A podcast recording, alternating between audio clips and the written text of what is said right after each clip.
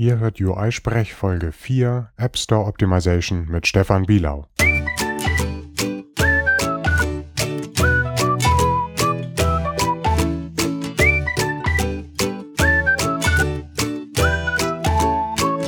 Ihr hört UI-Sprech, den deutschsprachigen Podcast rund um die iOS-Entwicklung.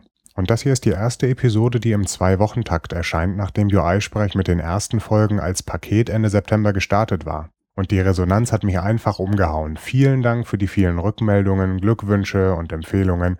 Klar mache ich weiter. Und ich würde mich freuen, wenn ihr auch weiterhin eurer Begeisterung auf Twitter, in Blogs und auf der Straße Ausdruck verleiht. Natürlich lese ich auch kritische Meinungen wie die Musik ist zu kindisch, danke Mike, wege sie dann aber auch gegen Stimmen wie die von Bacillus im iTunes Store ab, Der schreibt, sehr schön auch die muntere Outro-Musik, die einen mit einem Pfeifen auf den Lippen zurückbringt aus dem Bällebad in die harte Coding-Realität. Naja, und Bacillus, der vergibt halt fünf Sterne. Nee, ernsthaft, Empfehlungen und gute Ratings helfen dabei, UI-Sprech bekannter zu machen, aber konstruktive Kritik erhöht die Qualität. Schreibt mir also gerne auch, was euch nicht passt, welche Themen ihr gerne besprochen haben möchtet oder welcher Gast gut in die Show passen würde. Als Kommentar auf uisprech.de oder per Mail an info.uisprech.de kommt das garantiert an. So, jetzt aber zur eigentlichen Folge. Ich bin Heiko Behrens und in dieser Folge spreche ich mit Stefan Bielau darüber, wie wir dafür sorgen können, dass unsere Apps besser im App Store gefunden werden. Stefan Bielau, der hat schon App Store Optimization betrieben, bevor es den App Store überhaupt gab. Er verrät uns Tricks, mit denen wir mehr Keywords unterbringen können, die für die Suche wichtig sind und welche Dinge überhaupt nicht funktionieren mit einigen Seitenblicken zum Google Play Store, Werkzeugen aus dem Web und vielen Tipps zu Apples App Store zeigt er an konkreten Beispielen, wie er A so betreibt und warum er von illegalen Praktiken abrät. So, jetzt aber los.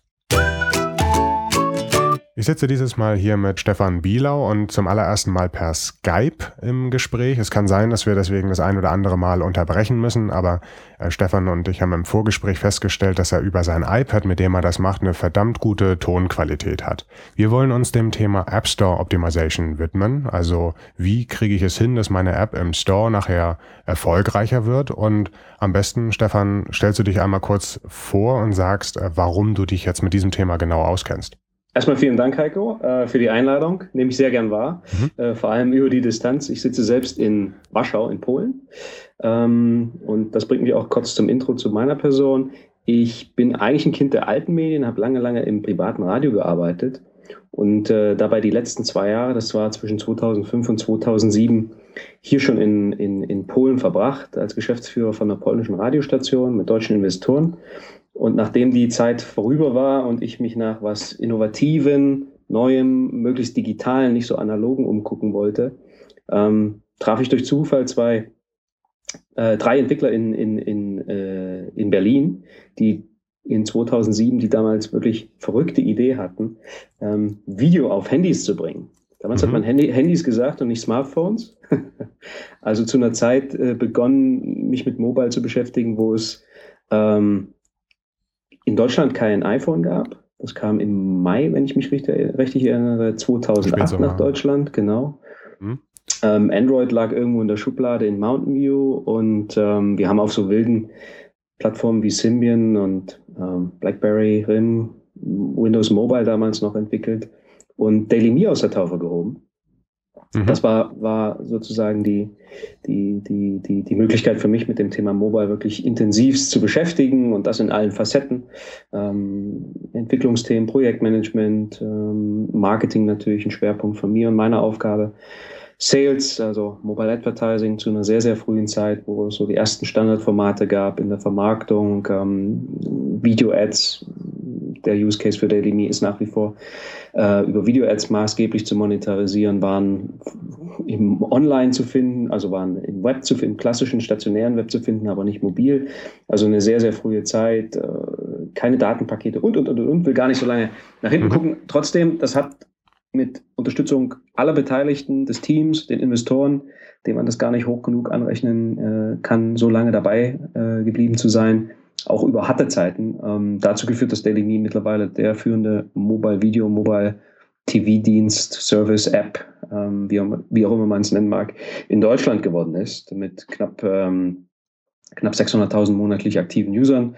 ist das, glaube ich, schon äh, eine stolze Leistung, so als Mobile 1.0 Startup nach wie vor sehr, sehr gut positioniert zu sein. Und ähm, zu einem Zeitpunkt, das war 2010, mh, wo wir uns recht stabil dann äh, auch von der Entwicklung, User und Vermarktung ähm, positioniert hatten, bin ich dann nach drei Jahren raus ähm, und äh, nach wie vor dem Unternehmen aber als Gesellschafter verbunden. Und mehr oder minder ähm, stellte sich dann für mich die Frage, was machst du jetzt? Ähm, wollte, hatte eigentlich vor, was Eigenes zu gründen, war so ein bisschen in der Ideenfindung und es gab aber mehr und mehr Anrufe von Leuten, Bekannten, so aus dem Netzwerk Firmen, die sagten 2010, Mensch, jetzt haben wir so langsam begonnen, da muss man im Mobile sich mal ein bisschen umgucken, ähm, mal was ausprobieren oder das, was man schon ausprobiert hat, vielleicht richtig machen. Kannst du uns dabei helfen? Also letztendlich die Erfahrungswerte weitergeben, die ich sammeln durfte. Und aus der Zeit ähm, und seitdem helfe ich gemeinsam mit drei Partnern als Berater Unternehmen und Firmen dabei, ihre mobilen Services, Applikationen erfolgreich zu entwickeln, zu vermarkten, ähm, zu analysieren und ähm, tue das eben aus Warschau heraus. Also arbeite und lebe hier in Warschau, wobei ähm, im, im, im Kundenportfolio die Kunden fast ausschließlich in Deutschland, UK und US sitzen. Was wir tun, ähm, zwei meiner Partner sitzen in Berlin, der vierte im Bunde in Köln. Was wir tun, ist, wir helfen Unternehmen so in vier Bereichen sehr, sehr hands-on ähm, dabei, Ad 1 zu identifizieren, was ist das für ein Service, was ist das für ein Content, welche Idee will ich mobilisieren, was sind die Ziele dabei? Will ich Geld verdienen, will ich Reichweite bauen, will ich meine Marke erweitern oder mein Serviceangebot verlängern? Was ist die richtige Plattform, sprich die Technologie? Mhm. Was sollte ich beachten in der Businessplanung? Also wirklich konzeptionell den ersten Part und alle Fragen, die damit einhergehen, ähm, en Detail zu beantworten, um klar zu haben, dann für den zweiten Schritt, okay, wie sieht das jetzt in der Entwicklung aus? Also wir coden nicht selber, wir arbeiten mit vielen Studios und Entwicklern, Designern zusammen, die uns dabei helfen, im Projektmanagement wirklich das Produkt dann auf die Straße zu bringen. Dritter Part, Vermarktung, wo auch das Thema heute App Store Optimization mit reinfällt. Mhm. Ähm, wir kümmern uns wirklich mit einem starken Blick auf Performance, darum Media Planung, Media Buying, ähm, Lokalisierung ist dabei ein, ein, ein großer Part, Mobile SEO, App Store Optimization sicherlich auch. Mhm. Und der vierte und aus meiner Sicht wichtigste Teil ist das Thema Analytics. Also wirklich dann, sobald das Produkt live ist oder ein neues Update da ist, sich die Daten genau anzugucken. Wer ist der User? Was macht er? Was will er nicht? Und das zurückzuführen ins Produkt, in die Weiterentwicklung. Das sind so unsere, unsere Aufgaben, um ein paar Projekte konkret zu nennen. Wir haben aktuell die Windows Phone App, ähm, kein iOS-Thema, für die Lufthansa ähm, gelauncht. Ich arbeite für eine Company in San Francisco, Lookout Mobile Security, sehr, sehr stark auf Android mit 40 Millionen Usern weltweit. Für die übernehmen wir hier in Europa das Performance Marketing und die Lokalisierungsthemen. Mhm. Wir arbeiten für deutsche Verlage, da verstärkt eben auch auf ähm, iOS-Applikationen, äh, wenn es darum geht, deren ähm, Paid-Lösungen zu integrieren, Paywall-Design, Verbindung mit CRN-Systemen, sodass man intelligent Einzelkäufern von Ausgaben zum Beispiel über ein Upselling Subscriptions, äh, Abos verkaufen kann. Das sind so Themen. Im Gaming-Bereich haben wir Kunden. Ähm, ja, das ist alles sehr hands-on. Wir haben alle ähm, schon eine Zeit lang im Mobile äh, gearbeitet und da auch in unterschiedlichsten Positionen und mögen sie aber auch wirklich vor Ort gegebenenfalls wirklich auch in so einer Art teilweise Interimsmanagement Projekte mit zu begleiten. Also gar nicht so diesen strategischen Part Folien an die Wand zu hauen und irgendwas zu empfehlen, sondern dann auch in der Umsetzung wirklich knietief drin zu stehen. Mhm. Das heißt, ihr habt ähm, eine weitreichende Erfahrung und baut die auch stetig aus, weil ihr wirklich an den Projekten mitarbeitet. Genau, das ist für uns wesentlich und wichtig, glaube ich, auch so ein bisschen in der Differenzierung äh, gegenüber, ich sag mal, klassischen Entwicklungsstudios oder konzeptionellen, sag ich mal, eher äh, Media- und Marketingagenturen, dass wir wirklich so diese Schnittstellenfunktion häufig einnehmen.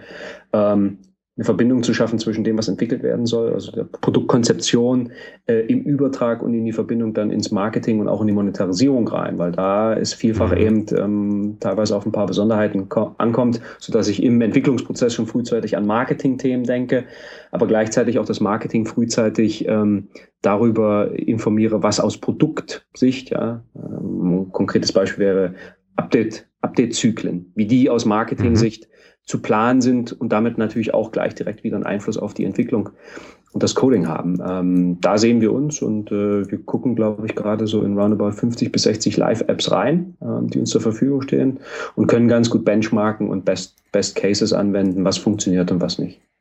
Das heißt also, ihr habt zu einem sehr frühen, oder du im Speziellen hast zu einem sehr, sehr frühen Zeitpunkt angefangen auf Plattformen, die überhaupt nicht so etwas hatten wie den App Store, der unter iOS ja seit erster Stunde da war.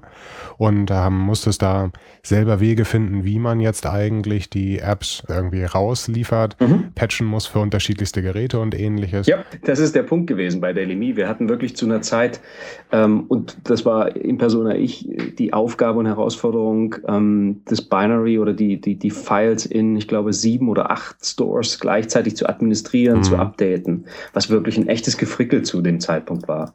Ja. Ähm, und so über, die, über den, den Zeitraum oder über diese Verantwortung in unterschiedlichsten Stores auch mit unterschiedlichen Metadaten zu arbeiten, kam dann ja. immer, wann, immer irgendwann mal so bei mir die Frage hoch, Mensch, wenn du hier den Beschreibungstext nutzt, beziehungsweise ähm, bestimmte Keywords, was hat das für eine Veränderung zu dem anderen Store? Ja? Und aus dieser Zeit, so in diesen ersten Frühphasen, ähm, Ovi und Getjar und Samsung mhm. und was es nicht alles gab, ist so ein bisschen bei mir hängen geblieben, dass es sich da bei ein, auch um letztendlich einen, einen, einen Riesenpool von indizierten ja, Applikationen handelt, ähnlich wie im Web, Stichwort SEO, wo Webseiten mhm. indiziert werden und darüber natürlich eine Logik liegen muss, die diese Apps für User zugänglich und auffindbar macht. Und ähm, dabei eben das Thema so App Store Optimization sich, ich sag mal, über die letzten zwei Jahre als eigentlicher Marketingzweig etabliert hat. App Store Optimization an sich, um mal so den Einstieg auch zu kriegen, ist nur ein kleiner Teil im gesamten Kontext äh, des, des, des Mobile App Marketings, als dass ich sage, es gehört äh, unbedingt mit zu den Grundlagen, ich sage immer salopp Hausaufgaben, die gemacht werden müssen. Es ist aber mhm. nichts, was jetzt so eine tagtägliche ähm, Attention oder Aufmerksamkeit braucht, wie vielleicht äh, eine Kampagne, die ich tagtäglich optimiere und steuere, ja, oder mhm. wie, wie vielleicht ähm, eine, eine, eine, eine Search-Kampagne, die ich aufsetze zu bestimmten Keywords, um mobil ähm, ein paar Suchergebnisse zu bekommen. Da ist App Store Optimization eher der erste Schritt, wo ich die Grundlagen setze, dass später alle Kampagnen, jeder Euro, den ich äh, sozusagen äh, einsetze, um Traffic in den Store auf meine App zu bringen, besser konvertiert. Das heißt, du hast grundsätzlich ähm, reichhaltig Erfahrung und kannst auf ganz unterschiedliche Aspekte zurückgreifen, verschiedenste Apps. Du hast gesagt 50 bis 60, die du aktuell oder die ihr aktuell betreut. Und du hast jetzt schon mehrfach genannt äh, SEO, also Search Engine Optimization. Du hattest ähm, App Store Optimization gesagt. Wenn man sich das jetzt anguckt, du hast auch schon gesagt äh, SEO für den App Store. Was ist jetzt der Unterschied zwischen App Store Optimization und Search Engine Optimization? Also ASO und SEO. Ähm, in, in, in beiden Fällen geht es darum, ähm, eine große Anzahl von, von, von Informationen. In dem einen Fall sind es Webseiten, in dem anderen sind es Applikationen in den jeweiligen Stores dem User zugänglich zu machen, wenn er eine bestimmte Suchabfrage stellt. Mhm. Ähm, Im App Store gibt es ja zwei Verhalten von Usern. Das eine ist die konkrete Suche, also eine Search Query, eine Such, mhm. Suchanfrage einzutippen, Enter zu drücken und Ergebnisse zu bekommen. Die mhm. andere Dimension ist eher so dieses Thema Discovery, Entdecken. Das funktioniert zumeist über diese gefeaturten Specials von Apple, respektive über die Charts und Listenansichten mhm. in bestimmten Kategorien. Das ist eher was, wo ich mich inspirieren lasse. Ähm, der der Part Search als eins, also diese direkte Abfrage, ist das, worauf ähm, App Store Optimization ähm, abzielt und, und, und, und Einfluss nehmen kann. Der Part Discovery ist eher angelehnt in den Bereich Conversion Optimierung. Also wenn jemand mich in einer Kategorie findet oder eine Empfehlung zu meiner App erhält, dann geht es ja nicht darum, so optimiert äh, meine Metadaten vorzuhalten, dass er eine bessere Suche oder mich in einem Suchergebnis findet, weil er hat keine Suchanfrage getätigt, sondern eher, dass er darüber konvertiert, dass ich einen ansprechenden Namen, Icon und Screenshots habe. Mhm. Das ist eine interessante Auftrennung. Also bisher hatte ich das immer gleichgesetzt. Ich dachte, App Store Optimization ist alles das, was dazu führt, dass die Leute über den App Store am Ende häufiger deine App runterladen. Du, äh, das, äh, du, du verteilst das jetzt auf zwei Aspekte. Das eine ist Auffindbarkeit und das andere ist tatsächlich die äh, Konvertierung, also Conversion, nachdem du gefunden wurdest, dass genau. dann der Knopf gedrückt wird. Okay. Genau, und, und das, das, das, das trenne ich jetzt vielleicht in unserem Interview. An sich im Themenkomplex App Store Optimization ist beides gut aufgehoben, weil es ineinander mhm. greift. Ähm, das ist der eine Punkt. Zur Frage SEO, ähm, die Unterschiede, will ich ganz ehrlich sein. Ähm, App Store Optimization in der Form ist nicht nur jung, sondern auch ein Stück weit ähm, ein, ein, ein, ein unerkanntes oder unentdecktes Feld. Ähm, es fehlen zum einen ganz, ganz klar die Grundlagen, die man sonst im, im, im SEO hat, nämlich Daten und, und, und, und, und, und Hochrechnungen zu, zu bestimmten Suchvolumina. Ja, also wie viel, mhm. wie oft wird ähm, Beam App im App Store abgefragt? wird ja mhm. weder Apple noch, noch Google beantworten, weil letztendlich die Schnittstelle dafür nicht gegeben ist und die sich da auch nicht in die Karten schauen lassen. Das ist das ja. eine.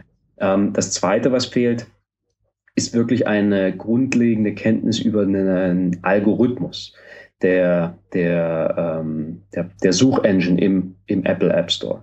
Im Web, dadurch, dass man halt Google jetzt schon, ich weiß gar nicht, seit wann die live gegangen sind, ähm, über Jahre hat beobachten können, also aus Sicht der Marketer und, und derer, die sich mit SEO beschäftigen, ist natürlich eine unglaublich größere Basis an Wissen über den Suchalgorithmus ähm, mhm. entstanden, ähm, was im Bereich App Store komplett fehlt. Also die ersten, die ersten Annahmen, die wir jetzt hier so alle irgendwie treffen, beruhen maßgeblich auf ähm, Trial and Error, Selbstversuche, ähm, Veränderungen in isolierten Umfeldern oder oder Ländern sogar zu sehen, was hat Einfluss, was hat keinen Einfluss. Das ist alles vielfach wirklich ähm, ein, ein, ein ich will nicht sagen schwarzes Loch, aber es ist ein graues Loch.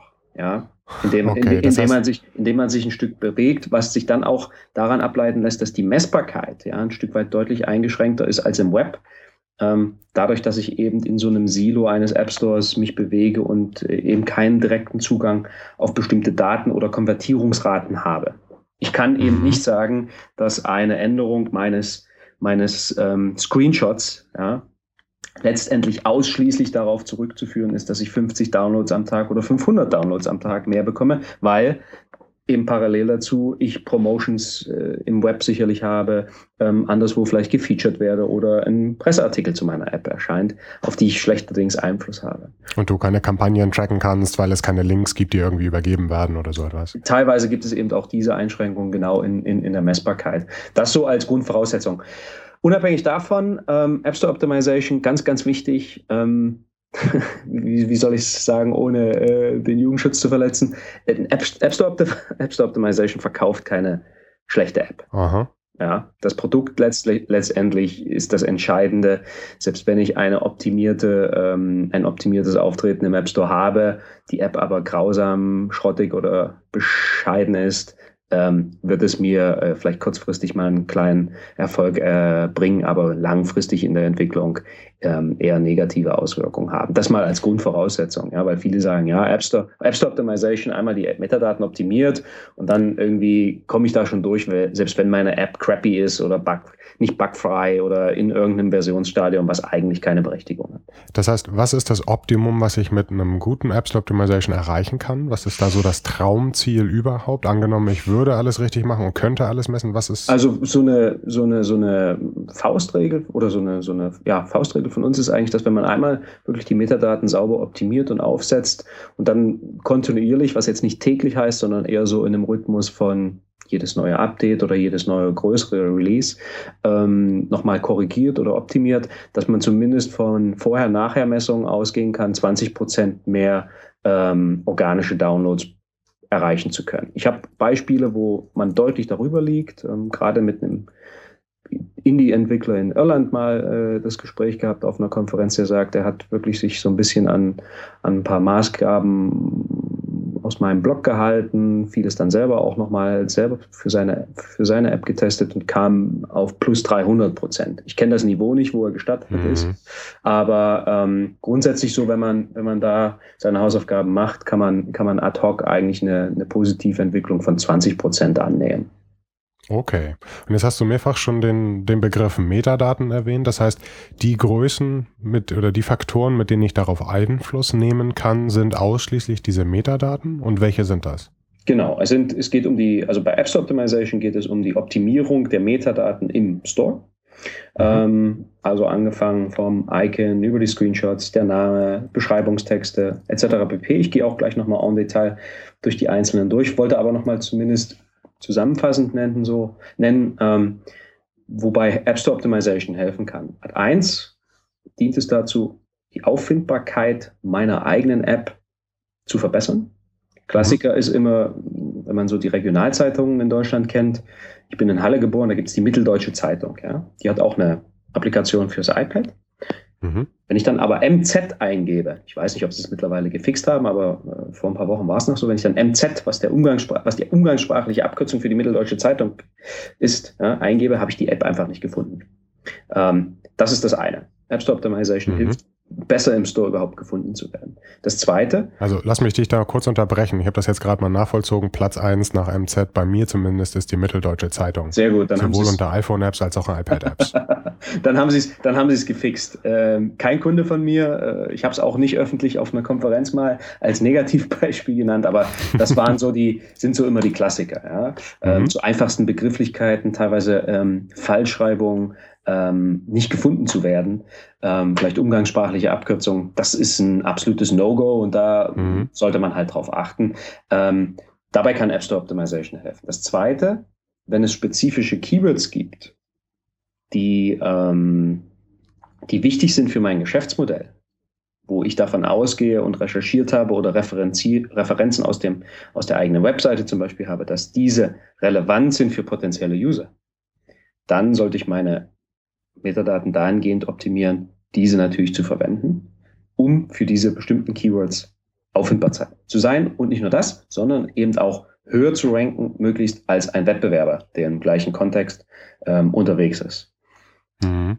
Was, was, die, ähm, was der positive Einfluss noch äh, mit sich bringt, ist, dass meine iTunes-Apple App Store Page, ja, benutze immer den Begriff App Store Page, also mein Auftritt im App Store, auch, mhm. im, auch, auch im Kontext einer organischen Google-Suche, also bei den Google, Google Search Engine Result Pages, SERP ist da die Abkürzung, auch gefunden wird. Also bleiben wir mal beim Beispiel Beam App. Ähm, optimal wäre es, wenn jemand eingibt, ähm, Mobile App für Datentransfer. Ich greife jetzt mal, ich habe das nicht nachgeprüft, aber ich greife jetzt mal einfach so dieses Beispiel raus. Idealerweise mhm. ist deine Website, Beamapp, welche ist das, Heiko? Beamapp.com? Uh, getbeamapp.com. Getbeamapp.com, das Nummer 1 Ergebnis genau. dazu. An Nummer 2 ähm, dann schon deine, deine, deine Page vom App Store. Mhm. Und an 3 vielleicht zukünftig mal eine, eine, eine Page, die du vielleicht im äh, Google Play Market hast. Ja? Also die Page auch so zu optimieren, dass sie in organischen Google-Suchresultaten auftaucht, möglichst hoch. Ähm, und als, als, als weiteres ähm, Ziel äh, dabei in diese Konvertierungsrate. View der Detailseite der App Store Page in dann letztendlich das Klicken, Drücken, Download, Install, wie auch immer, ähm, zu konvertieren. Das sind so die mhm. Ziele, mhm. äh, die Zielsetzung mit, mit App Store Optimization. Ähm, du hast jetzt mehrfach schon gesagt, dass Dinge aus dem Web rüberkommen. Also ich suche bei Google und komme irgendwie zu dieser ähm, App Store Page oder ähm, Suchergebnisse. Ist ja auch so, dass jetzt inzwischen Apps direkt verlinkt werden, nicht nur aus dem Play Store. Wie sieht das so mit anderen Dingen aus? Wie ähm, ich verlinke auf so eine Page? Hat das Effekte? Also ich setze wirklich einen Deep Link direkt in den App Store rein oder ähm, bei Facebook kann man inzwischen auch Apps liken und dann mit Icon und so etwas. Hat so etwas alles einen Effekt? Das hat, das hat, das hat einen Effekt. Ähm, das erste Mal öffentlich gemacht, da muss man jetzt ein bisschen äh, eine Referenz zur, Seite, zu, zu, zu, zu, zur Hilfe ziehen. Ähm, erstmal öffentlich gemacht hat das in diesem Sommer der Verantwortliche für den Google Play Store ähm, von, von, von Google letztendlich, der gesagt mhm. hat, dass ähm, Backlinks, also klassisches Verlinken auf die Google Play Page, ähm, einen positiven Einfluss hat auf diese auf die Performance der App innerhalb des Rankings. Und zwar mhm. nicht nur ähm, geht es dabei um die Anzahl, sondern letztendlich auch um die Qualität von Backlinks. Also die Seite, von der ich referenziert werde, sollte wirklich, möglichst einen hohen Google-Rank haben. Ähm, ein, ein, ein PageRank, der äh, sich halt an der Qualität dieser Referenzseite festmacht. Zumeist sind das dann eben gut gute Tech-Blogs oder App-Review-Blogs, iOS-Blogs, ähm, von denen ich meine Backlinks beziehe. Da ist davon auszugehen, wenn die schon ein bisschen länger äh, live sind, dass die auch einen guten PageRank haben und dementsprechend auch einen guten Einfluss auf, mein, auf meine Webseite, äh, pardon, auf meine, meine, meine Apple iTunes-Page. Ähm, mhm. Was hierbei, und das sagte ich ja vorhin, eben die Einschränkung ist, es gibt so ein Statement nicht von Apple. Ähm, mhm. Man kann aber davon ausgehen, dass es einen ähnlichen, ein ähnliches Parameter bei Apple gibt. Die haben sich vor, ich glaube mittlerweile zweieinhalb oder sind schon sogar drei Jahren ein Startup gekauft, ähm, was äh, damals ähnlich diese, diese äh, Backlink-Qualität einfließen lassen hat in deren Darstellung und äh, Algorithmus von Suchergebnissen für Apps. Ist das ähm, denn so, dass Leute wirklich auf die App Store Page verlinken oder verlinken sie nicht eigentlich auf die Webseite zu dem Produkt? Und dann, dann müsste man ja immer noch so eine, erstmal eine wirklich gute Landingpage mindestens da haben oder eben eine, eine Webseite zu der App und dann noch irgendeine Verknüpfung herstellen zwischen diese Webseite gehört zu dieser App oder diesen drei Apps oder ähnliches. Naja, es gibt ja, es gibt ja mittlerweile, oder was heißt mittlerweile, es gibt die Möglichkeit ja direkt auf die, die, die, die App Store Page, iTunes, ich weiß gar nicht, wie sie heißt, iTunes.com slash wie auch immer die ID. Ja, es gibt ja auch appstore.com, wie es ja, glaube ich, auch jetzt. Ne? Genau, Appstore, darauf zu verlinken. Wenn ich also sicherstelle, dass möglichst viele und möglichst hochwertige, qualitativ hochwertige Seiten auf diese äh, auf diesen Link meiner App referenzieren, hat es einen positiven Einfluss mhm. auf, auf das äh, Ranking meiner App. Und nicht nur das äh, wurde in diesem Sommer von, von, von Google announced und dokumentiert, sondern auch der entsprechende Anchor-Text, der über dem Link zu meiner mhm. Apple App Store Page liegt, hat Relevanz. Ähm, im, Im Kontext von Beam App, um mal bei dem Beispiel zu bleiben, das macht es mir ganz einfach, wäre es eben so, dass es in einem, in einem, in einem Mac-Blog zum Beispiel ja, oder in einem iOS-App-Blog bislang einen Backlink gab zu deiner Page, mhm. ähm, wo dann meistens äh, als Anchor-Text beschrieben wurde, hol dir hier die App im Apple App Store oder hier Beam App im App Store. Ja, das sind so die Klassiker oder hol dir hier den Download. Mhm. Ähm, wenn man Möglichkeiten hat, darauf Einfluss zu nehmen, ob nun direkt mit dem Blogger oder in seiner eigenen Pressearbeit oder seinen eigenen Blog, äh, Backlinks, die man stellt von der Website, aus den Social Accounts, dann wäre das Optimale, wenn man zum Beispiel den Anchor-Text ähm, so aufbereitet, dass es heißt, ähm, hol dir hier Beam App für iOS, ähm, die beste App für Datentransfer. Ja. Ja, ich kenne jetzt die Keywords nicht, aber das wäre ein optimiert, optimierter Anchor-Text, der eben nicht nur heißt, get the download hier oder hol dir hier die App oder hier die App im App Store oder hier Download, sondern eben eine Erweiterung um ein, zwei relevante Keywords noch mitgibt, ähm, um dann dem Google-Roboter zu sagen, ah, dahinter liegt also auch eine Seite, die nicht nur BMAP heißt, und die App zum Download anbietet, sondern da geht es um Datentransfer. Ja. Ähm, das wiederum hat dann auch einen Einfluss auf, auf die, die äh, Performance im Store. Und da ist wirklich die Allegorie so in der ASO-Szene, dass das, was bei Google letztendlich zum ersten Mal dokumentiert und, und auch öffentlich announced wurde, schon in ähnlicher Weise auf den Algorithmus im Apple App Store auch Einfluss hat. Dass die beiden großen App Stores sich dann nicht wirklich weit von von unterscheiden. Mhm. Und wie ich, wie ich schon sagte, äh, mir ist gerade der Name entfallen. Ähm, vor zwei, drei Jahren haben die ein, eine Suchmaschine gekauft, Apple, ähm, ein junges Startup, was sich in dem Thema App Discovery umgetan hat. Chomp hießen die, C-H-O-M-P. Okay, verlinke ich. Genau, und die hatten mhm. damals schon in ihrem Algorithmus eben das Signal Backlinks ähm, mit drin.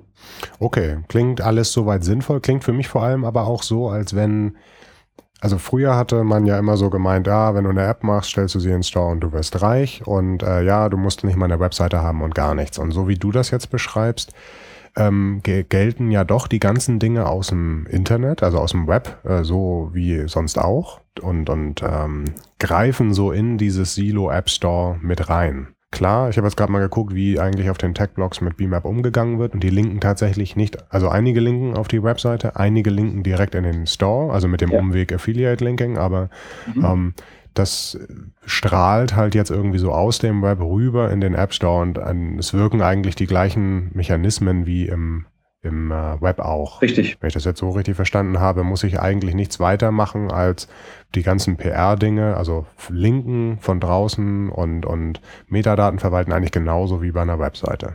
Das wird, das wird, wird relevant und immer wichtiger aufgrund auch, auch dessen, dass es nach wie vor leider, leider in den App Stores selber nicht wirklich eine, sage ich mal, userfreundliche Umgebung gibt, die es möglich macht, mehr Apps zu entdecken. Der Entwickler also demzufolge äh, sich, sich einem sehr, sehr harten Wettbewerb außen, ausgesetzt sieht. Auf der einen Seite, ja, es kommen tagtäglich viele, viele Apps dazu in die Kategorie. Ich muss also nach Möglichkeiten und Techniken suchen, mich ähm, da auch stärker aufzustellen. Und A2, das kann ich zwar tun, indem ich viel Marketingbudget ausgebe oder Marketingbudget ausgebe, ähm, da sind aber die Preisentwicklung eher nach oben zu verzeichnen. Also ich muss mich wirklich äh, vergewissern, dass ich alle Register ziehe, um es mal salopp zu sagen, die erfolgreich äh, meine App ähm, ähm, im Store äh, ja, möglichst hoch natürlich im Ranking erscheinen lassen. Und dazu ist eben, wie gesagt, so die Grundlage, das Minimum, was man tun kann, ohne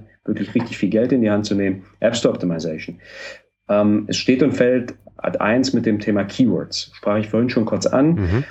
Mhm. Der eleganteste Weg, wenn man jetzt äh, sagt, okay, ja, Keywords, äh, irgendwie, was ist so für mich wichtig oder was meine ich denn für mich wichtig zu, zu achten, ist für mich immer so ein Ansatz der, der, der einfachsten, einfachsten Möglichkeit, sich eine intelligente Keywordliste aufzubauen.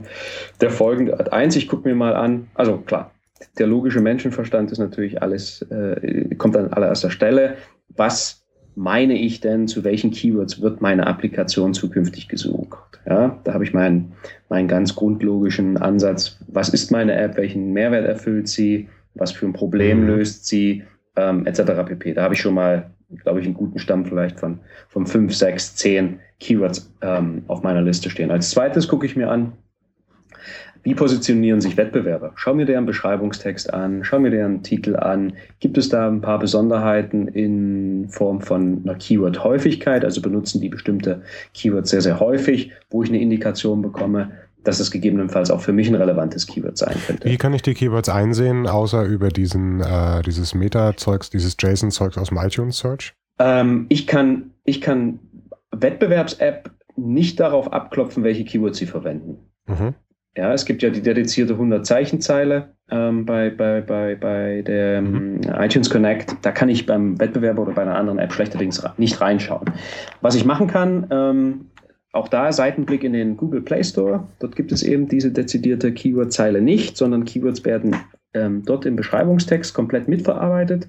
Wenn mein Wettbewerber also eine Android-App hat, gucke ich mir die mal an mache ich Copy-Paste vom Beschreibungstext, sollte ich eben auch bei, bei iTunes machen und lass mal Word, mhm. Word drüber laufen oder eine andere Maschine, die es mir möglich macht, ähm, Worthäufigkeiten einfach zu entdecken. Ja, welches Wort wird am meisten okay. verarbeitet? Bekomme darüber vielleicht eine Indikation äh, und habe weitere Keywords auf meiner Liste stehen. Was ich noch tun kann, ähm, ich kann mir anschauen, wenn ich vielleicht schon eine Webseite habe oder eine, eine Landingpage für meinen mein Service oder meine Idee, welche Suchbegriffe bringen darauf den meisten Traffic? Wonach suchen Leute und landen dann auf meiner Webseite?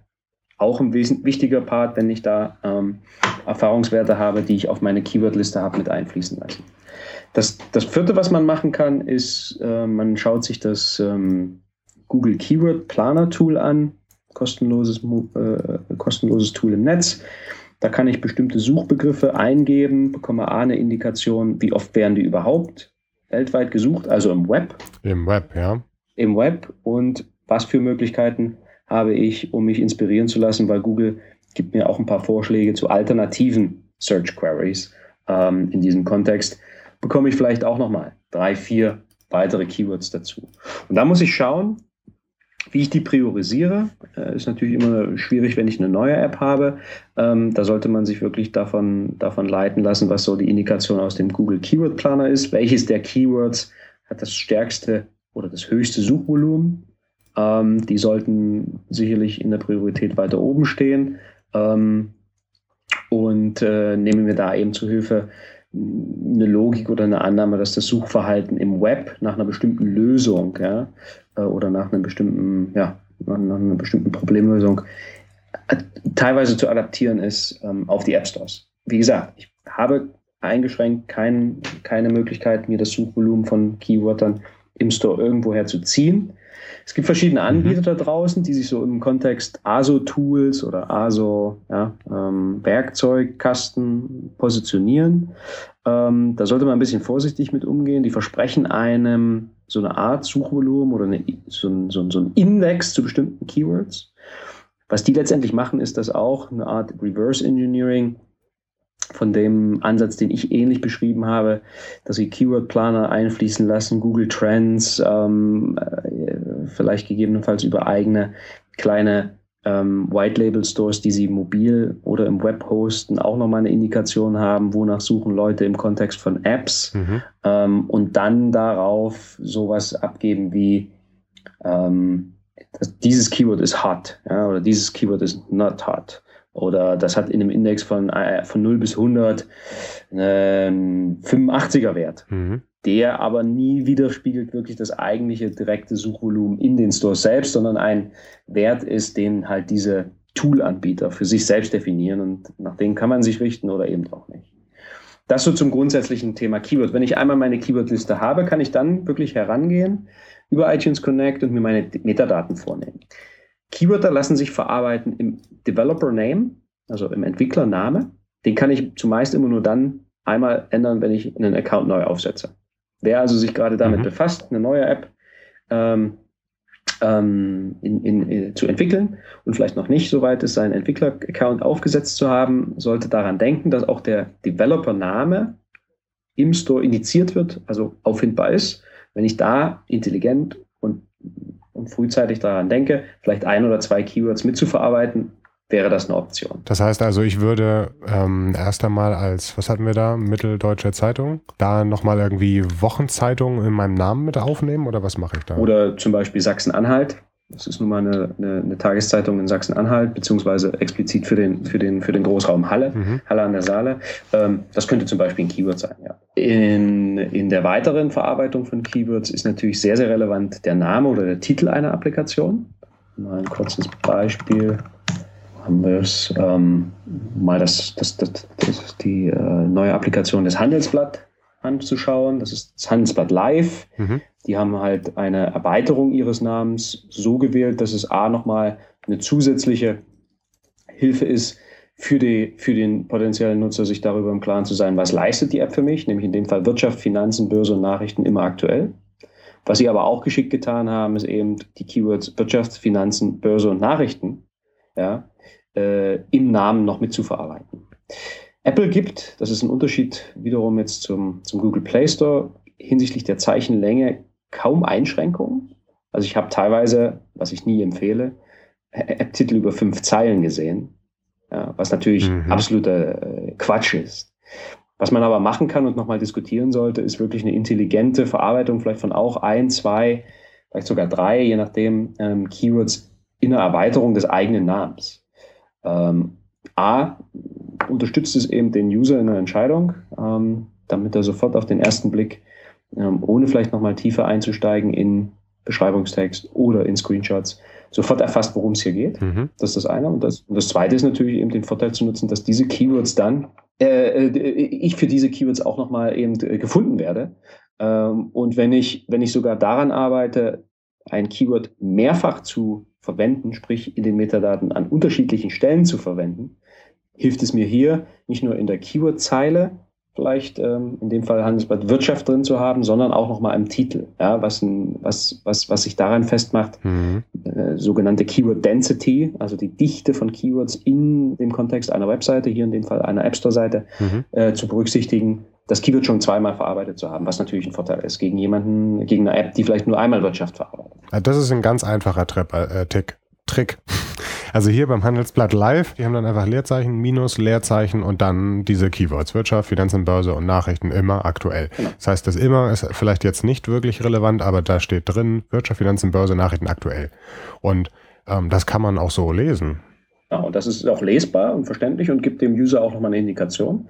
Ähm, es geht mir nicht darum, Keywords irgendwie äh, sinnbefreit, so eine Art Keyword-Leiste irgendwie abzufackeln, ja, mhm. ähm, sondern wirklich darauf hinzuarbeiten, dass man, dass man das auch äh, zum User hin natürlich äh, klar und lesbar verarbeitet. Also das kann man mhm. quasi ja immer machen, wenn ich irgendwie ein Produkt habe mit einer Tagline, einfach nochmal Leerzeichen minus Leerzeichen Tagline nochmal einfach hinten ransetzen. Die hat ja häufig schon alles das, was, was das Produkt auch machen soll. Richtig. Und ganz wichtig, weil die Frage immer mhm. kommt, ich meine, deine, deine, deine Hörerschaft, deine Community wird das wissen, aber im Entwicklungsprozess kann ich als Entwickler ja nochmal ähm, entscheiden, wie mein Name letztendlich nach der Installation auf dem Device angezeigt wird. Ja, da heißt die App mhm, ja, ganz klar Handelsblatt. Ähm, äh, das eine ist der. Also der Peel ist es halt der Bundle Display genau, Name nachher ja, am Ende genau. für die Darstellung. Ja, exakt, exakt. Ähm, ein, ein, weiterer, ein weiterer äh, Platz, ähm, der indiziert wird, und zwar explizit nur im Apple App Store, ist äh, die Beschreibung oder die Beschriftung des In-App Purchase Names. Mhm.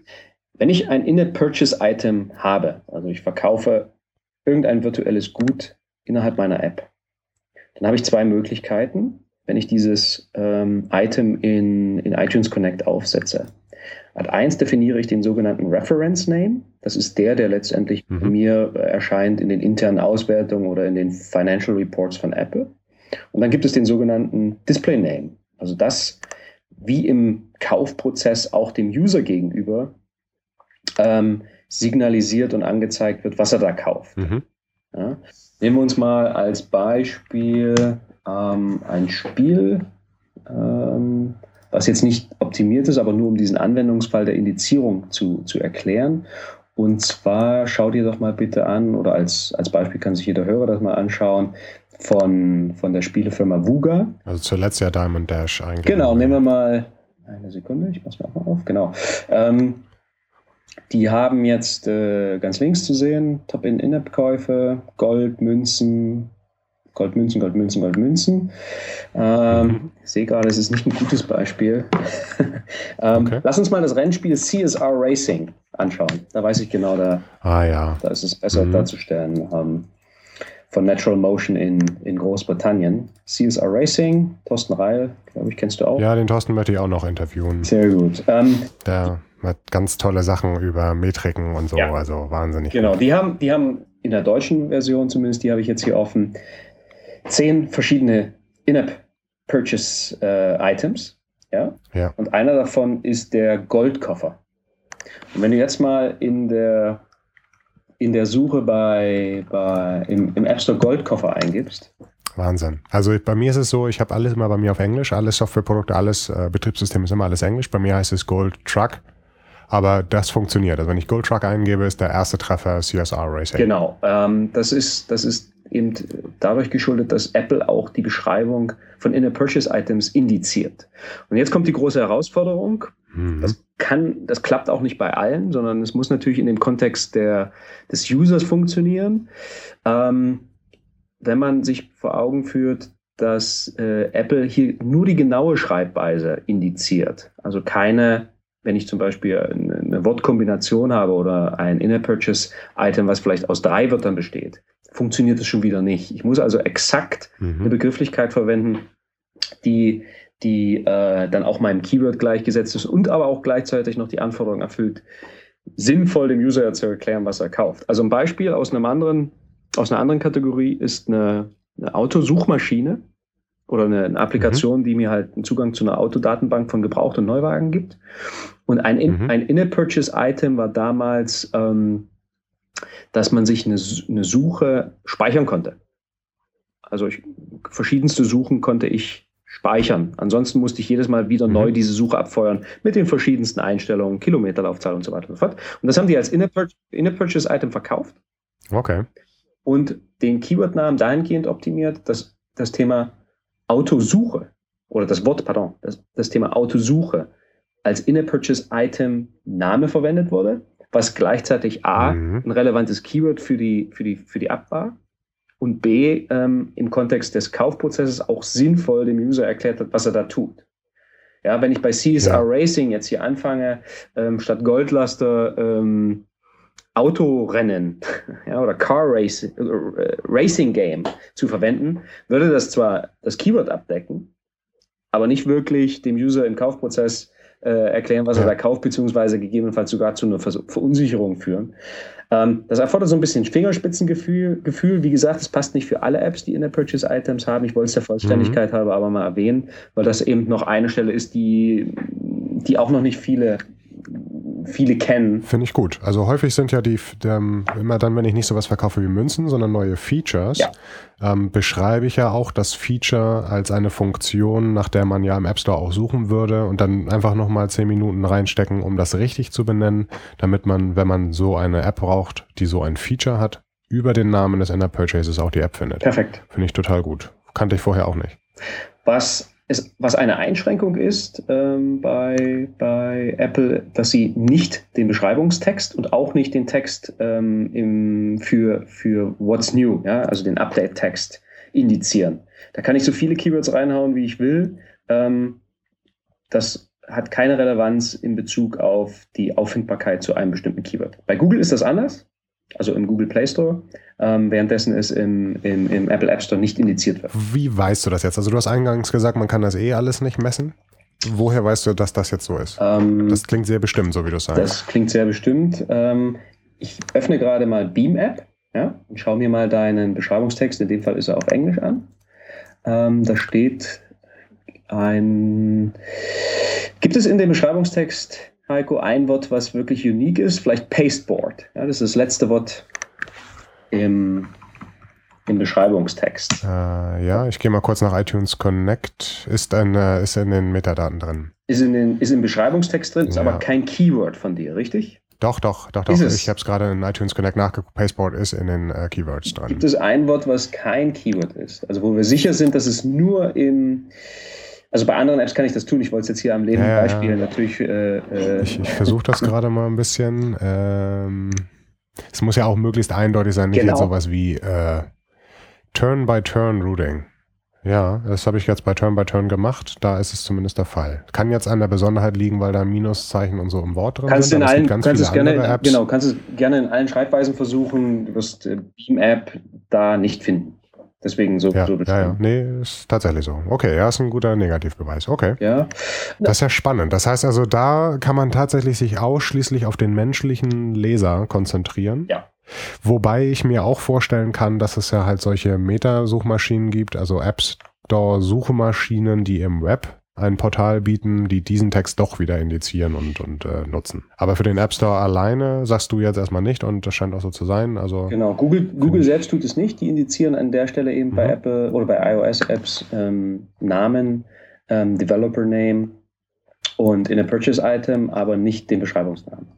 Ja, was ich vorhin mhm. ansprach, in der organischen Keyword-Suche hat das auch keine Relevanz, weil die Schnittstelle oder die Indizierung nicht freigegeben ist seitens Apple. Sowohl für den eigenen Such, okay. für die eigene Suche als auch für die Google-Suche. Zu guter Letzt, nicht, nicht zu vergessen, ähm, natürlich die Keyword-Liste. 100 Zeichen. Ähm, Klassiker ist immer Kommatrennung, ja, um die Unterscheidung mhm. ähm, mitzugeben und darauf zu achten, dass ähm, man nach dem Komma kein Freizeichen einsetzt um sich nochmal ein bisschen mhm. Luft oder ein paar Zeichen zu sparen, ähm, für gegebenenfalls ein sehr, sehr kurzes äh, Keyword, was man dann eben nochmal zusätzlich dafür einsetzen kann. Ähm, ganz wichtig, äh, wenn eine App gratis oder free ist, per, also per Businessmodell, dann braucht man dieses Keyword auch nicht nochmal in der Keyword-Zeile mit verarbeiten, weil sich als Default, Aha, okay. weil sich Apple als Default automatisch diesen Kontext selbst erschließt. Ähm, und ähm, was, was vielleicht noch wichtig war, dass die Produktkategorien, also die App-Kategorien, aktuell momentan nur in der stationären iTunes-Suche mit als Keyword erfasst werden. Kurzum, würde jetzt auch ein bisschen zu lange vielleicht dauern. Ganz kurz mhm. nur der Hinweis, dass die App-Kategorie oder die Kategorie, in der man vertreten ist, ähm, als Keyword automatisch erfasst wird. Das allerdings nur in, im, im ähm, ähm, Mac oder Web-Client, stationären äh, Browser-Client von, von, vom Apple iTunes Store, nicht auf den mobilen Devices. Das ist jetzt alles sehr viel Suche. Du hattest ja am Anfang unterteilt zwischen den beiden Aspekten Finden und dann am Ende Conversion. Mhm. Der App Store wurde umgestellt, schon ein bisschen länger jetzt her, von dieser schnöden Liste hin zu ein einzelner großer Screenshot. Oder vorher hieß es auch immer, die Visualisierung in Form von Icon ist ganz wichtig. Ja. Wie stehst du dazu? Ähm, ist ein wesentlicher Punkt. Das Icon ist der allererste Touchpoint, ähm, wann immer ein User in irgendwo oder irgendwo entweder im Web oder mobil oder in den App Stores mit einer App in Kontakt tritt. Ja? Mhm. Zumeist immer im Kontext des Namens, aber das Icon ist so ein sehr, sehr zentrales Element zur Identifikation. Sage ich auch immer dann, wenn man sich eine Landingpage oder eine Webseite baut und dann seine App bewirbt und dann auf den App Store verlinkt und dann aber zum Beispiel nicht das Icon zeigt, ja, verliert man so ein Stück weit auch den Anker. Kurzum, beim Icon ist mir wichtig, man steckt irgendwie Schweiß und Geld und, und Herzblut und Zeit in die Entwicklung der schönsten und besten und genialsten App der Welt. Und dann kurz vorm Upload heißt es immer, ach, wir brauchen ja noch einen Icon. Ja, gib mal hier das Logo her oder gib mal irgendwie das Brand, äh, das, das, das Brand-Icon her, ähm, dann wird das da irgendwie zu, zurechtgeschnitten und reingestellt. Dadurch, dass das Element des Icons so einen zentralen Punkt eben einnimmt, als erstes äh, mit dem User in Kontakt zu treten, sollte man auch hier ja, sich vielleicht nicht nur zehn, sondern gerne auch mal einen halben Tag oder einen professionellen Designer zur Hilfe nehmen und mit verschiedensten Varianten austesten, welches Icon denn am Ende des Tages A, die, die, die, gegebenenfalls die Marke bewirbt oder den, die Funktionalität erklärt, ähm, die Marke im weiteren Aufbau unterstützt, ähm, einzigartig und einprägsam sollte es sein, also da auch im Wettbewerbskontext nicht irgendwie Copy-Paste, auch schon öfters erlebt, mhm. ähm, versuchen sich abzu, abzugrenzen, sondern mit eigenen Ideen. Ähm, wie gesagt, einen guten Designer mal holen, sich drei Entwürfe konzipieren lassen, da so ein bisschen auch die, das, das Briefing wirklich genau rausarbeiten, was, was das zentrale Element sein soll, was will ich visualisieren. Ist es eher der Zweck oder ist es ähm, was äh, vielleicht so aus dem Gaming-Kontext eine schöne, schöne Figur oder ein, ein Key-Visual innerhalb der App, das ich dann wiederfinde, was so ein zentrales Element vielleicht in meiner gesamten Marketingplanung auch einnimmt. Ja, wenn man jetzt mit einer komplett neuen App an den Start geht, ähm, sich darüber zu bewegen, ähm, dem Designer das Briefing mitzugeben, vielleicht drei Entwürfe zurückzubekommen, die drei Entwürfe mal gegeneinander in einem AB-Test laufen zu lassen. Das kann man relativ einfach machen, nimmt man mal 50 Dollar in die Hand, schiebt eine AdMob-Kampagne an ähm, in Form von, von, von, von äh, drei, drei gleichgebauten Bannern, die sich nur darin unterscheiden, ein anderes Icon-Design drin zu haben, lässt die mit dem gleichen Targeting, mit dem gleichen Zielvolumen der Impressions möglichst zeitgleich rotieren. Da hat man nach zwei, drei Stunden schon das erste Ergebnis, welches dieser drei Banner am besten klickt und eine datenbasierte Indikation, welches Icon gegebenenfalls ähm, das, das besser konvertierende am Ende des Tages ist. Mit 50 Dollar, wie weit komme ich da weit? Also wie, wie viele Klicks sind das nachher? Äh, muss ich mir jetzt genau angucken, was man bei AdMob bietet, aber so eine Zielsetzung wäre vielleicht 15.000 bis 20.000 Impression. Ja, die gibt's vielleicht jetzt, die gibt's jetzt vielleicht für 100 Dollar. Heiko, nagel mich da nicht fest, aber was ich sagen wollte, es ist ein, es ist ein relativ überschaubares Budget, was man da äh, gerne auch bei anderen äh, Ad-Networks, zu denen man vielleicht bessere Beziehungen oder auch schon Erfahrungen hat, in die Hand nimmt. Aber um einfach diesen, diesen doch sehr, äh, sage ich mal, subjektiven Prozess der Icon, des Icon-Designs nochmal mit einem, ja, mit einem User-Verhalten abzu, äh, abzuklopfen, mhm. zu sagen, welches ist denn am attraktivsten am Ende des Tages und wird am häufigsten geklickt. Ähm, wie gesagt, wenn es einmal im Store ist, kann ich es nicht mehr messen, aber in diesem Entscheidungsprozess vorab kreativ zu sein, sich wirklich Mühe zu machen, professionelle Hilfe gegebenenfalls zu holen, nochmal vielleicht so einen kleinen AB-Test dazu zu schieben, dann ist das, glaube ich, ähm, sehr, sehr, sehr, sehr zielführend, um ein gutes Icon-Design zu holen.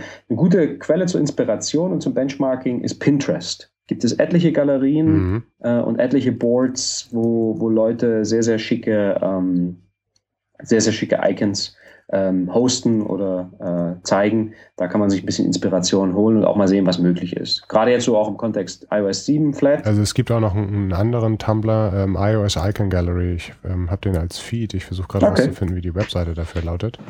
Ähm, aber packe ich nachher auch in die Show Notes. Wie sieht das aus mit dem Screenshot? Also wenn jetzt der erste Screenshot nur noch zu sehen ist, ich sehe, es gab immer schon Leute, die gesagt haben, wir packen gar nicht einen Screenshot der App da rein, sondern wir packen irgendetwas, was komplett das Telefon zeigt und links und rechts irgendwie so Sprechblasen oder Legenden. Es gab eine Zeit lang solche ähm, Screenshots, die eine Geschichte erzählen, wenn man sie nebeneinander sieht, so wie das in einigen Darstellungen im App Store der Fall ist.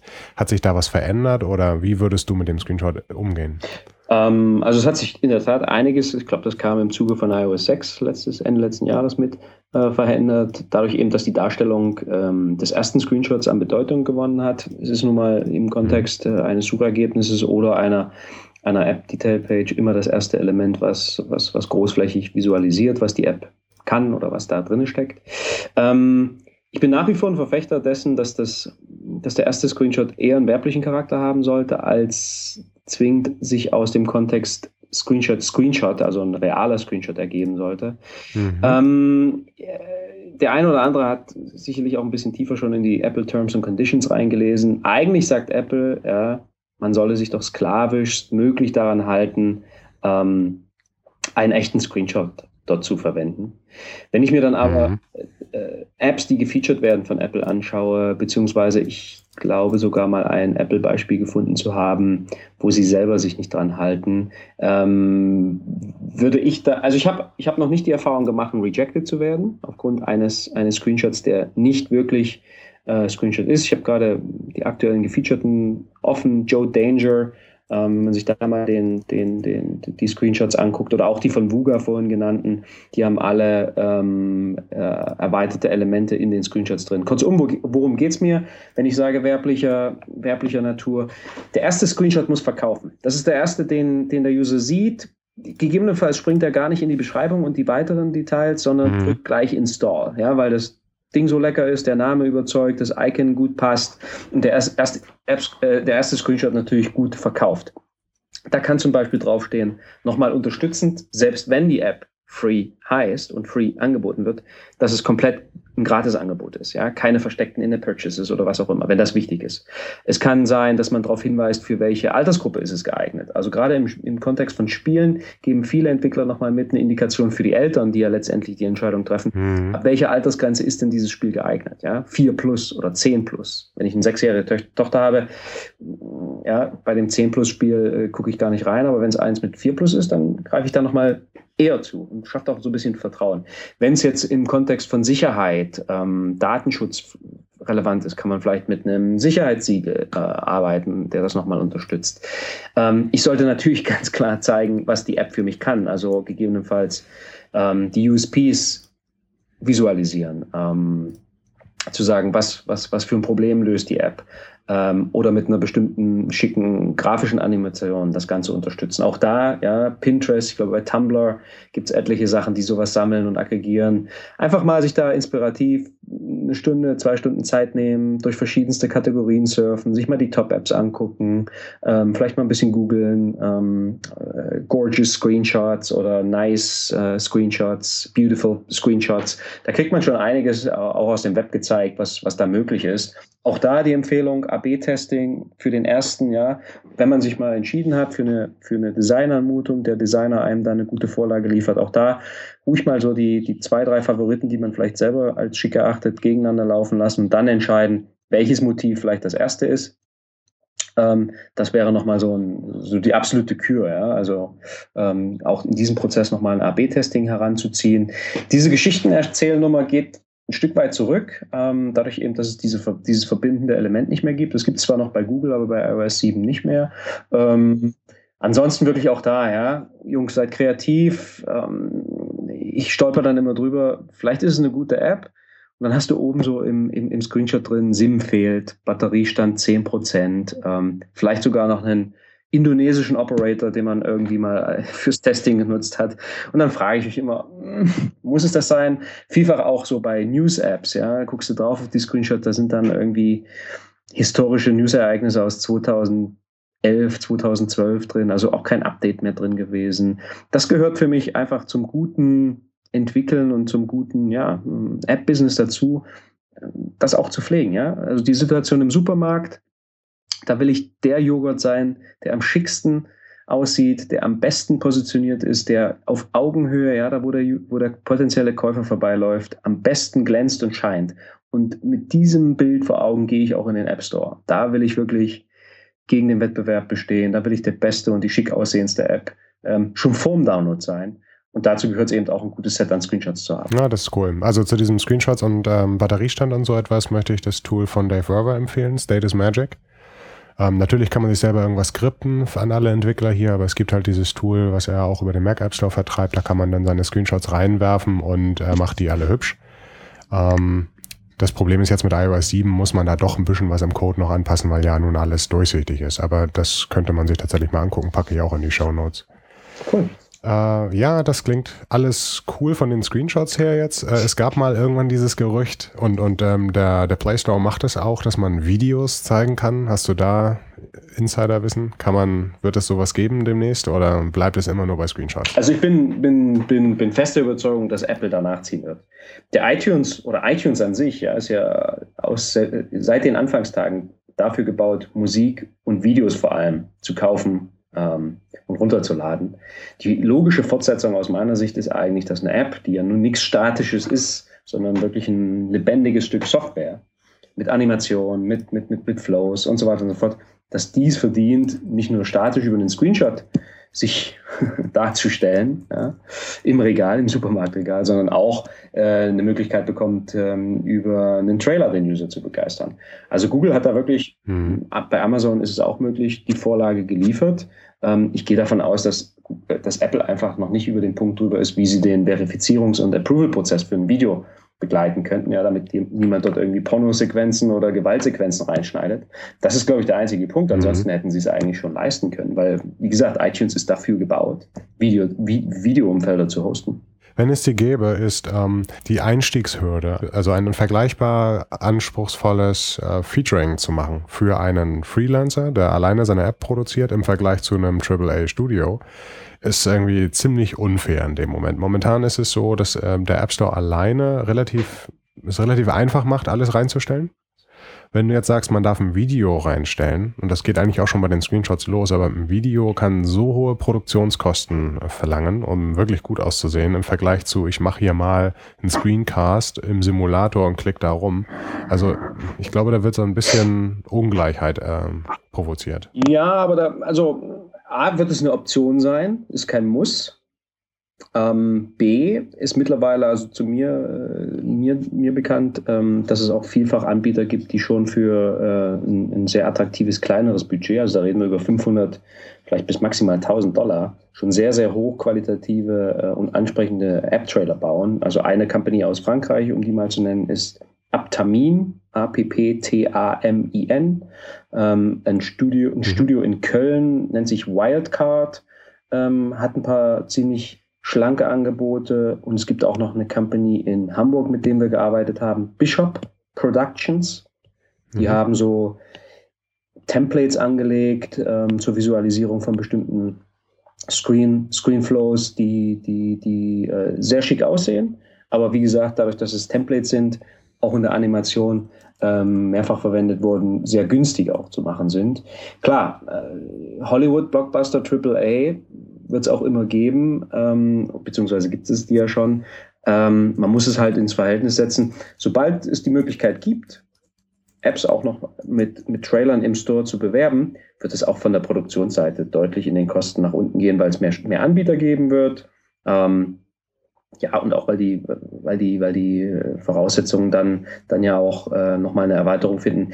Ich, ich produziere den Trailer ja nicht nur für den App Store. Genau. Ja, ich sehe, ich sehe den Trailer immer als zusätzliches Element generell in meinem Gesamtkontext der App-Vermarktung. Ich kann ihn auf die Webseite packen. Ich kann den äh, bei YouTube hosten. Ich habe schönen Content für meine Facebook-Seite. Ich kann das bei Amazon reinstellen. Ich kann es bei Google Play schon reinstellen, vielleicht auch zukünftig bei iTunes. Ähm, ich kann es einem Journalisten in die Hand drücken, der dadurch einen schnelleren Einstieg kriegt in meine App, um eine Review zu schreiben, als vielleicht sich direkt das Ding mhm. zu installieren, ja, im ersten Schritt. Ähm, ich kann es später als Video-Ad einsetzen. Ich kann damit eine Kampagne fahren. Ja, also die, die Produktionskosten amortisieren sich da an der Stelle über verschiedenste Wege. Ähm, wenn ich den geschickt und vom Konzept her auch vielleicht ein bisschen zeitlos so aufsetze, dass er vielleicht nicht zwingend nur Screens zeigt, ähm, sondern erstmal über Text und andere Icon, grafische Bausteine erklärt, was die App kann, kann ich den auch ein bisschen zeitloser nutzen, selbst wenn ich die zweite und dritte Version meiner App nachgeschoben habe und der Screen vielleicht ein bisschen mhm. anders aussieht. Ja?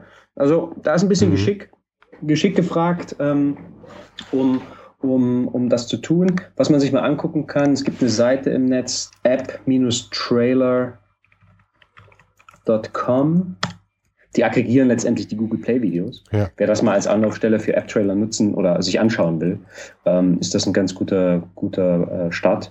Ja, und da, wie gesagt, wenn es da eine, eine, eine, eine, Möglichkeit bei iTunes gäbe, also ich, ich würde es begrüßen. Es gibt halt nochmal eine zusätzliche Möglichkeit. Und wenn man, selbst für ein kleines Budget, kann man sich schon teilweise sehr, sehr gute Sachen bauen lassen. Das ist alles, wir können ewig darüber reden und wir müssen langsam mal zum Ende kommen. äh, zeitlich einfach, um das Format nicht zu sprengen. Äh, wenn, das sind jetzt alles ziemlich ähm, coole Sachen, die man alle gut legal so machen kann. Gibt es irgendwelche verbotenen Dinge, die interessant sind, mal zu hören, die man natürlich nicht machen sollte? Also ich habe zum Beispiel, das ist nicht wirklich verboten, aber ich habe zum Beispiel mal von dem Ansatz gehört, dass man dieselbe App unter verschiedenem Namen einfach reinstellt, wenn es nur darum geht, Downloads zu generieren und keinen Brand zu schaffen, sondern einfach nur, also weiß ich, 79 Cent, irgendein, ich sage jetzt mal Mist zu verkaufen, kann man den Mist halt fünfmal unterschiedlich benennen, am besten mit unterschiedlichen Developer-Accounts ähm, anderes Icon, ein bisschen andere Farben, zack, reinstellen und dann hat man halt eine Vereinfachung. Jetzt nicht unbedingt fünfmal reinstellen, fünfmal so viel Umsatz, aber ähm, eine, eine Vervielfachung zum Beispiel der Downloads und damit nachher der Purchases. Konkret zu dem, zu dem von dir beschriebenen Szenario sage ich immer, da muss man ins Verhältnis setzen, was für einen administrativen Aufwand bringt das mit sich. Ich muss mich wirklich hinsetzen, das Binary ein paar Mal schreiben, mhm. Updates nachfahren, die Metadaten anlegen, allein die Zeit, die da, dafür auf, drauf geht, ja, ähm, wie viel mehr Umsatz steht dagegen? Und wenn ich eine App habe, die crappy ist oder die nicht so besonders ist und die irgendwie versuche auf dem Weg, auf dem Weg zu distribuieren und zu verkaufen, werden die absoluten Verkäufe das nichts wirklich äh, positiv am Ende des Tages darstellen. Zumal, sagte ich ja vorhin, der Algorithmus basiert eben nicht nur auf absoluter Anzahl von Verkäufen oder Downloads mhm. oder nur eben einem Suchvolumen, was Traffic auf die App bringt, sondern auch an Nutzung, ja, Bewertung, Anzahl der Bewertungen, Qualität der Bewertung und vor allem Nutzung. Also wie viele Leute haben nachhaltig dann auch nochmal die App offen. Und wenn da, ja, wenn ich da nicht überzeuge, sagte ich vorhin, mhm. App Store Optimization kann keine beschissene App verkaufen, um es deutsch zu nennen, ähm, dann, dann werde ich da nicht weiterkommen. Es gibt, ja, man kann sich Reviews kaufen und Ratings, würde ich von abraten. Also Google und Apple werden da immer smarter auch, um, um so ein paar Bewegungen zu erkennen. Das meiste kommt dann über irgendwelche Bots und, und, und Bot-Networks, die da gefeuert werden. Mhm. Das geht alles, das, das funktioniert auch bis zu einem bestimmten Grad. Ich glaube immer an ein gutes Produkt, ähm, braucht sowas nicht. Und, und wenn man sich da ein bisschen bewegt äh, und, und von sich selber zu überzeugt ist, dann gibt es andere Möglichkeiten. Smartes Mobile Marketing, ähm, Cross-Promotion mit anderen Entwicklern, ähm, Mobile SEO ist vielleicht ein Thema, App Store Optimization und, und, und, und, wo ich zusätzlich Reichweite kriege und nicht zwingend auf diese Kanäle ausweichen muss, die am Ende auch Geld kosten oder zumindest Zeit und Aufwand. Das heißt also, deine Strategie ist zu sagen, ein gutes Produkt zu haben und mit einem guten ASO 20 Prozent mehr äh, Downloads zu generieren. Genau, die Grundlage zu legen, um dann intelligent nachzuschieben über Marketingmaßnahmen, PR, Paid Acquisition, Lokalisierung ein wesentlicher Part, den wir, den wir noch gar nicht äh, heute auch, äh, könnte man eine eigene Show zu machen, ja, ähm, sich anzugucken, wo kommt mein Traffic her? Habe ich für die in der Kette Bewerbung im App Store, lokalisierte App und dann nachfolgend auch lokalisierte Werbung, respektive lokalisierte Marketingmaßnahmen, habe ich da so einen, einen roten Faden, der sich durchspannt. Das sind so die Themen, die die, die Entwickler beachten müssen und äh, da brauchst du diesen ganzen shady Kram gar nicht. Haben wir irgendwas, ähm, was wir noch knapp erwähnen können, vergessen im Gespräch, was du unbedingt noch loswerden willst? Versuchen, Vorher-Nachher-Effekte zu messen, wirklich Trial and Error, sich ein bisschen auszutesten in Bezug auf Download-Volumen, aber auch auf Ranking für je Keyword. Was benutzt du da für Tools? Ähm, die Tools, die es dafür gibt, ich weiß nicht, vielleicht kannst du auf meinem Blog referenzieren. Ich habe dort mal 13, mhm. 13 Stück gelistet, ähm, die sowas leisten. Wenn man es nicht selber mit Auszählen und Excel-Liste machen will, sind die ein bisschen mehr convenient. Mhm. Sollte sich die genau anschauen, ähm, hinsichtlich Pricing, hinsichtlich auch Abdeckung, welche Länder erfassen sie und welche zusätzlichen Funktionalitäten haben sie. Ich sagte vorhin, manche positionieren sich da ein bisschen größer und smarter, als sie vielleicht sind. Ähm, mal ein Trial, die meisten haben irgendwie so Free Trial Periods, bisschen austesten und dann entscheiden, welches das, das Richtige ist. Oder wenn man es sich leisten kann, wirklich händisch ähm, oder eben nicht leisten will, ähm, äh, händisch über eine Excel-Liste das Ganze auch abzufangen, so Vorher-Nachher-Effekte in Bezug auf bestimmte Keywords zu erfassen. Das ist der Part. Ansonsten für alles andere liebe ich App, äh, äh, liebe ich ähm, Distimo, die, die schon einen sehr großen, großen Part äh, abdecken, was, was äh, App Store Tracking und App Store Analytics betrifft. Gibt es sonst Quellen, die man, die man befragen kann, außer deinem Blog zu dem Thema? Es gibt noch äh, einen, zwei ganz, ganz, ganz smarte Jungs. Der eine sitzt in Australien, Gabriel, der fungiert unter asoprofessional.com. Mhm. Und der zweite ist ähm, Giacomo Balli, giacomoballi.com. Äh, mhm. Das sind so zwei, die ich, die, die ich kenne und schätze. Ähm, ansonsten searchman.com ähm, ursprünglich eigentlich so als, als SEO-Plattform äh, gestartet. Die machen auch jetzt mittlerweile vielfach mehr im mobilen Bereich.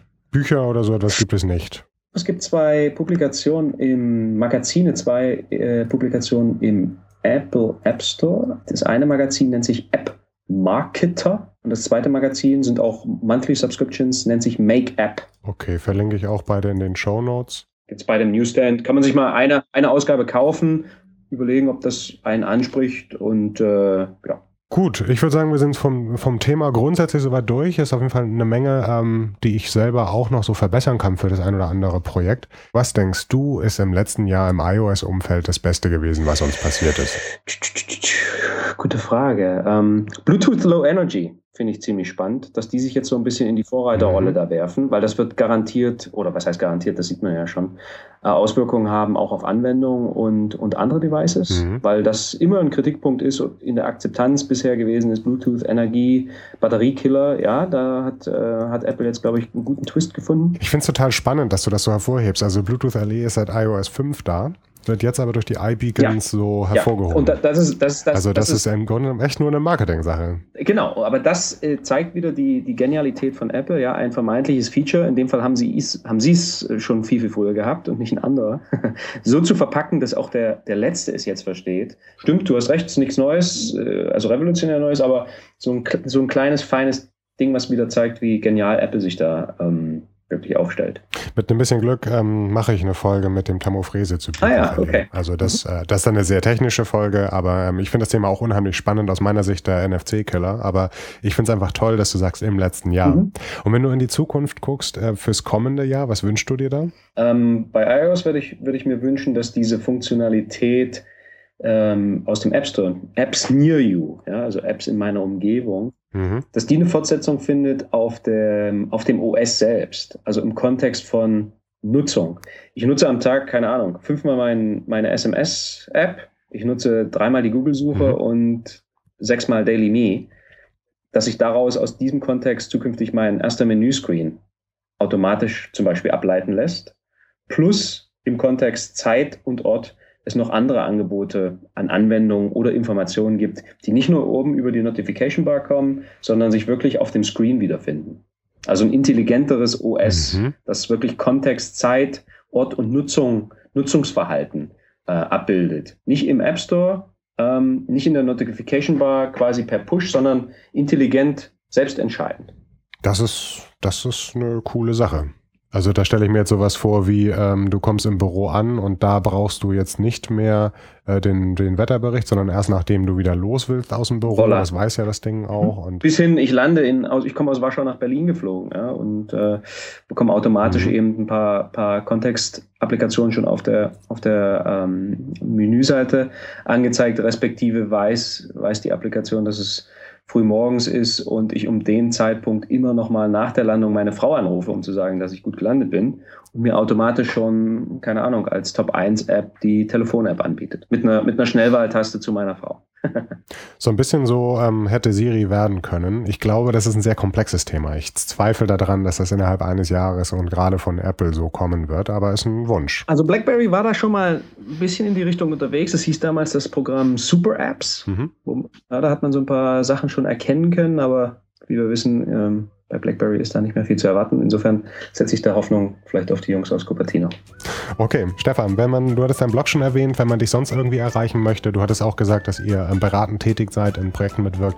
Wie, wie, äh, wie kann man euch erreichen? Äh, habt ihr einen Twitter-Account? Genau, kurze E-Mail an mich oder ich bin sehr aktiv und auch ähm, ähm, reaktiv auf Twitter unterwegs. Einfach meinen Namen Stefan mhm. mit F und Bilau mit IE und dann findet man schnell zueinander und auch das Intro zu den, zu den anderen dreien ist dann schnell gemacht. Wir arbeiten grad, überarbeiten gerade unsere Website, insofern will ich die noch nicht nennen. Ähm, einfach Kontakt an mich. Packe ich so in die Show Notes. Und äh, wenn wir jetzt gleich auflegen, mache ich mich mal dran und werde bei BeamApp den Titel mit einem Minus unter Tagline versehen. Das ist eine total einfache Sache, um das App Store Rating besser zu machen. Ich drücke die Daumen, alles wird gut. Danke, Stefan. Ciao. Ciao. Tschüss. Die Shownotes mit Links und Anmerkungen für diese Folge und alle anderen von UI Sprech findet ihr im Web unter uisprech.de. Schickt Anmerkungen oder Vorschläge immer gerne an info.uisprech.de. Aber auch falls euch der Podcast einfach nur gefällt, ihr sagt super Ding, erzählt es weiter. Auf Twitter und app.net findet ihr UI-Sprech unter uisprech. Auch finanziell könnt ihr den Podcast unterstützen, indem ihr bei uisprech.de auf den leckeren Flatter-Button klickt. Und wenn ihr in einer Firma arbeitet, die einen interessanten Dienst für iOS-Entwickler anbietet, wäre vielleicht auch das Sponsoring einer UI-Sprechfolge für euch interessant. So werden dann Hosting und nicht unerhebliche Anschaffungskosten von Mikrofon und Co. hoffentlich einmal gedeckt werden. Um in Zukunft keine Folge zu verpassen, könnt ihr UI-Sprech bei iTunes abonnieren. Sucht dazu einfach nach UI-Sprech im iTunes Music Store. Und wenn ihr gerade dort seid, warum schreibt ihr nicht eine Bewertung? Jede Bewertung hilft neuen Hörern, den Podcast zu finden. Das kostet nix und hilft trotzdem. So, genug gesabbelt, das war's für diese Folge. Ich sag Tschüss und bis zum nächsten Mal.